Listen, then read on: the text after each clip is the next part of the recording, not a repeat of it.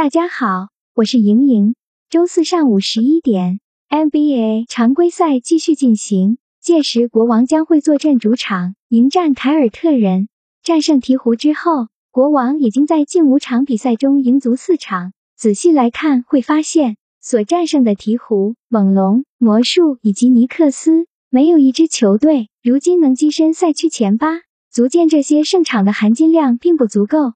不过，胜利始终都是一件振奋人心的事情。凭借这波不俗的战绩，帝王排名也升至西部第十一位，拉近了与前八之间的差距。需要重视的是，国王主场确实没有体现到太多的优势，皆因此前四个主场国王只得一胜三负，反而是近四个客场取得三胜一负。就此来看，国王主场战斗力不足。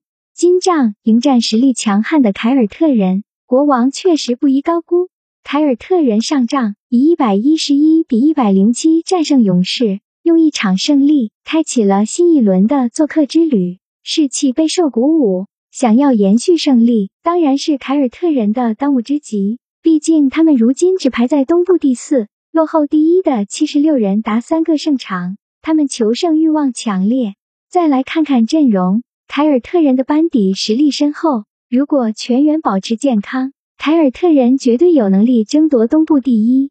而且凯尔特人面对国王拥有天然优势，双方过去十次交锋，凯尔特人赢足八次，球员们心理方面占据优势。凯尔特人此番有望延续连胜。莹莹推荐凯尔特人负一点五。另一场英超足球赛事热刺对阵切尔西的推文将发布在我的公号上，求点赞，求转发。求关注。